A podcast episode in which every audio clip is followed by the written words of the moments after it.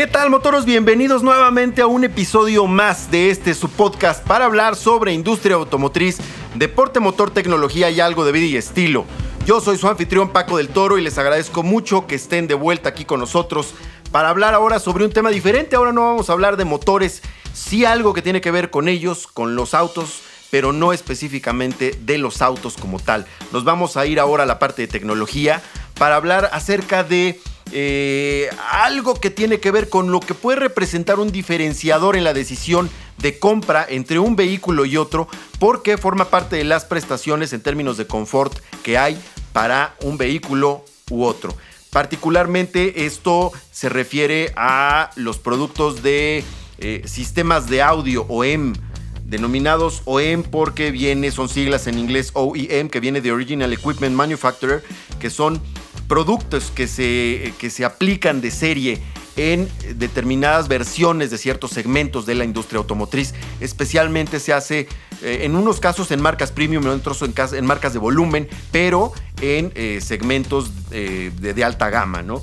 Porque justo vamos a hablar de una de las marcas más importantes y más mejor logradas, digamos, en la industria automotriz para mi gusto, porque comprende varias, eh, la, marca madre, digamos, tiene varias marcas a su vez que aplican en distintas eh, firmas de, fabricantes automotrices. Ahora vamos a hablar de Harman. Harman es una de las más importantes y añejas también que existen.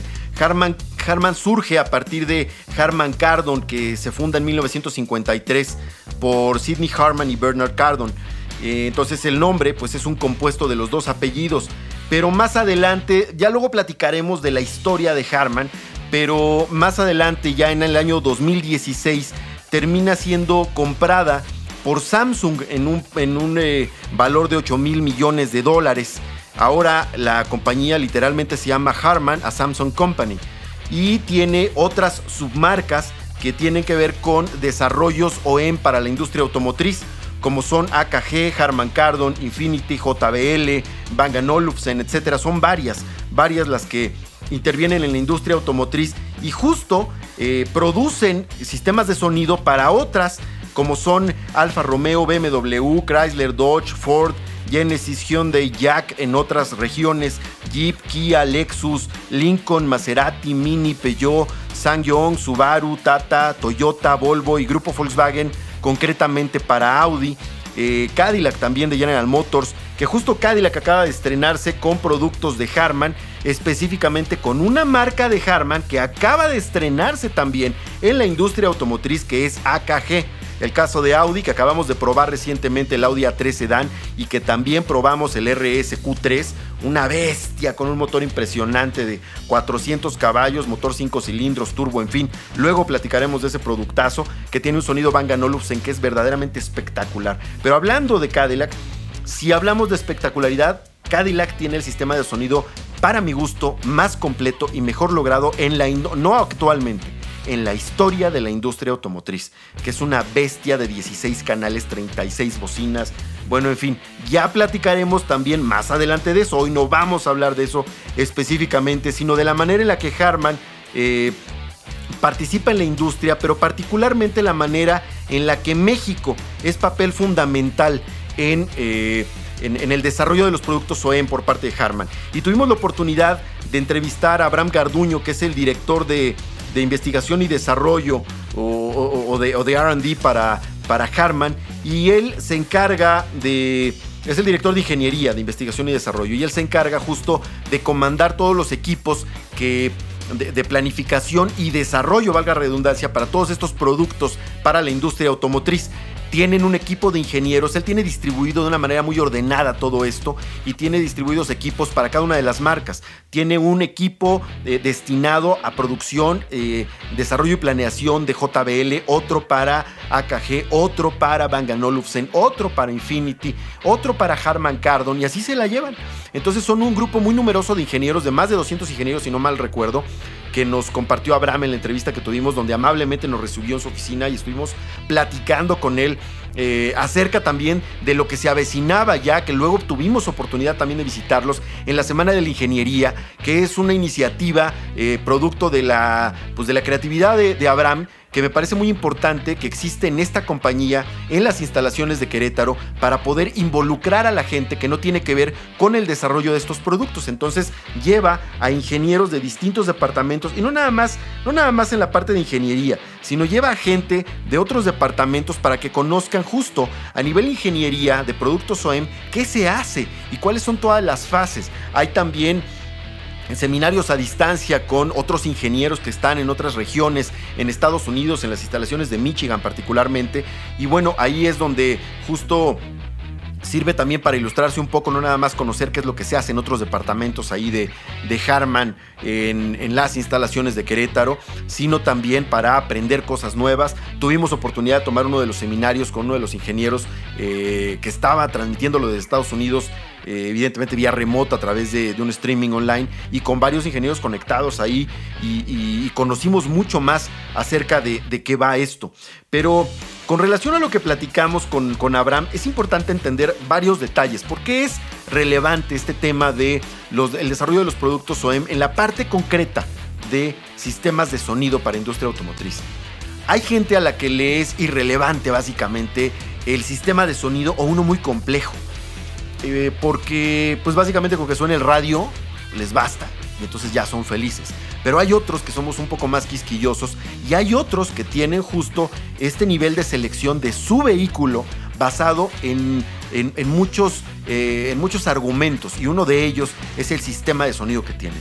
Así que podemos encontrarnos justo el usuario que es eh, la, la, jefa de familia o el jefe de familia que conduce una minivan y que lleva a los niños atrás y que a lo mejor, que es el caso, puede ser tal vez el caso, digamos, de eh, una Siena de Toyota que equipa eh, en su versión eh, tope de gama un sonido JBL, donde a lo mejor necesitas tirar el sonido más orientado a la parte trasera para que a ti no te venga cantando Barney al frente del auto y entonces ya disfrutan los niños, se la pasan bomba y tú estás tranquilo manejando al frente sin la necesidad de estar escuchando canciones infantiles todo tu trayecto, ¿no? Otra es eh, el que compra un vehículo, eh, a lo mejor un sedán de lujo que va en la parte trasera del auto y que evidentemente quiere el sistema de sonido orientado y cargado en la parte de atrás porque al final el que va conduciendo es el chofer que va a disfrutar de la música, pero no la parte ideal, no el setting fundamental, el setting más fino que es el que tú quieres escuchar cuando vas sentado en la parte de atrás del auto y quieres ir escuchando algo que te relaje, que te divierta, porque a lo mejor tienes una junta de trabajo, no lo sé. Y hay otros muchísimo más sofisticados, como el caso que les comentaba de Cadillac Escalade, en el caso del de ah, sistema de sonido de AKG, que por primera vez, esto es muy importante y muy relevante. ¿Por qué? ¿En qué nos basamos para decir que AKG desarrolló el primer sistema automotriz o de productos OEM para la industria automotriz en sistemas de sonido. Uno tan sofisticado, tan complejo, pero también logrado. El mejor logrado en la industria automotriz hasta el día de hoy. ¿Cómo lo consiguieron? Pues es muy fácil. Hay equipos que están conformados. Al final, el equipo que conformó eh, eh, eh, o que fue formado por todo el grupo de ingenieros para el desarrollo de los productos de AKG para este producto en particular que es Cadillac Escalade, eh, está, está integrado por muchos ingenieros que ya habían participado en el desarrollo de otros productos de otras de las marcas de Harman en México, comandados por Abraham Garduño. Entonces ya tenían vasta experiencia en este tema, y no nada más en México, sino en otras localidades, eh, en otras regiones del mundo. Hay que recordar que Harman es una marca, eh, una marca global, que, tiene representación y que tiene actividad en muchas regiones del mundo. Y justo de eso vamos a hablar ahorita más adelante. Porque eh, Harman no nada más tiene oficinas en México, en Estados Unidos, concretamente en Michigan, sino en Japón, Corea, India, en otros países europeos. Eh, ¿Esto, esto a qué se debe? Esto tiene que ver con la necesidad estricta de la, segunda fase o la, o la, o la, pues sí, digamos que el, siguiente hemisferio, la segunda mitad de todo el desarrollo. Una buena parte de todo el desarrollo se hace eh, in-house, en las instalaciones de Harman en distintas regiones. Gran cantidad de ellos se hace en México, de desarrollo de software particularmente, pero también de hardware. Ahorita les voy a platicar más detalles de eso. Pero la parte justo que tiene que ver con ya el, el refinamiento del sistema, ya los últimos parámetros de configuración y settings de ecualización y etcétera se hacen en las instalaciones generalmente del cliente. Es decir, si Toyota está preparando el siguiente Supra, a lo mejor el sistema de desarrollo de JBL eh, se va a hacer en las instalaciones de Japón, porque el Supra no ha sido lanzado, porque el Supra todavía está en etapa de prototipo y está camuflado como los conocemos y los vemos luego los especialistas en industria automotriz que estamos a la casa de encontrar un vehículo y, descubrir de qué marca se trata. Y entonces los encontramos justo con, este wrapping paper que está, o, este papel de envoltura, pues digamos, este, estos lienzos eh, adheribles. Eh, que, están camuflados para que no reconozcamos las formas, las líneas de carácter de un vehículo en esta etapa de prototipo. Entonces, el grupo de ingenieros que ya llegan a esta fase se tiene que instalar justo en, eh, todos los, los, facilities, pues las instalaciones, valga la redundancia, de desarrollo de estas marcas para poder empezar a trabajar de una manera muy minuciosa y muy específica, puntual, ya en los últimos parámetros de configuración. Pero antes de llegar a ese punto, está toda la parte de desarrollo de la marca. ¿Qué hace Harman en México? Bueno, pues Abraham Garduño nos estaba platicando que una buena parte de lo que se hace eh, en México es eh, el, arranque de este producto, del arranque de este proyecto.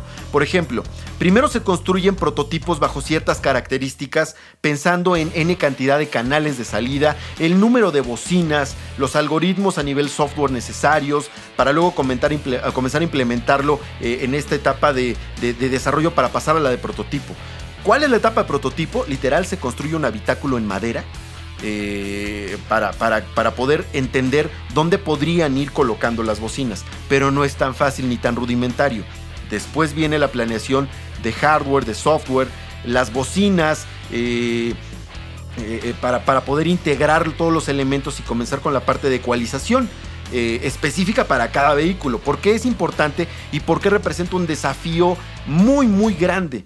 Esto se debe a que eh, cuando tú estás, eh, a lo mejor, eh, bueno, cuando una empresa está desarrollando un sistema de audio que no es para industria automotriz, pues se hace en un lugar ideal, que es un estudio de grabación donde hay condiciones óptimas de de insonorización del espacio y luego se da paso a la reproducción del sistema de sonido con un resultado óptimo.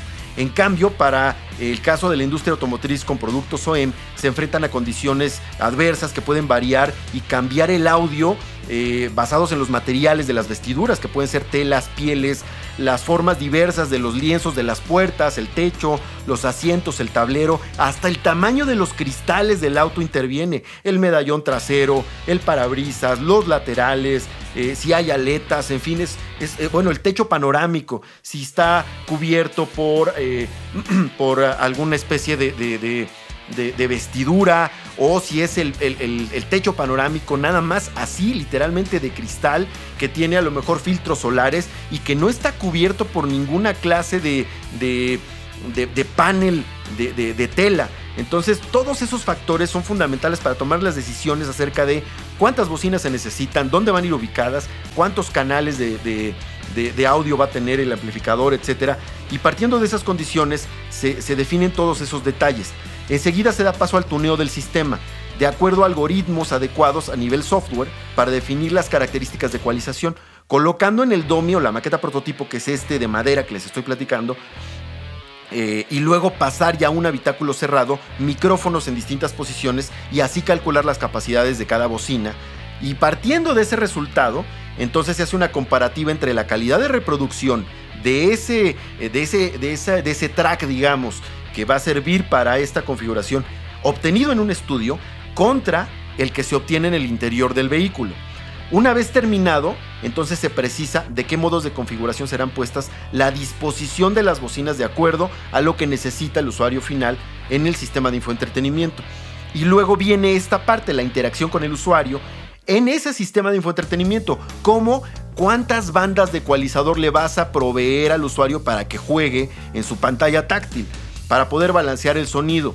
Eh, no nada más ecualizarlo, sino balancearlo, ya sea un costado o el otro, al frente o atrás. Esto tiene que ver con eh, una comparativa entre la mejor posición para escuchar una película en un cine, por ejemplo. Es una, es una analogía que nos estaba planteando ahí eh, Abraham Garduño. El sitio ideal para escuchar justo una película, pues es digamos el centro de la sala donde eh, se sitúa eh, en, un punto específico para que llegue de manera simultánea el sonido partiendo desde cualquier bocina distribuida en la sala de cine, motivo por el cual se basa esta teoría en las distancias desde el punto de partida del sonido hasta la persona que desea disfrutarlo. Esto significa que en el habitáculo del vehículo la posición del escucha puede variar de acuerdo a donde se encuentre sentado, evidentemente. Eh, cinco plazas, siete plazas, en fin. Esta es la razón por la que el sistema te da la oportunidad de configurar hacia dónde quieres que se cargue el sonido, por decirlo de alguna manera. Si únicamente va a bordo el conductor, entonces puede seleccionarse una configuración donde el sonido se concentre al frente a la izquierda.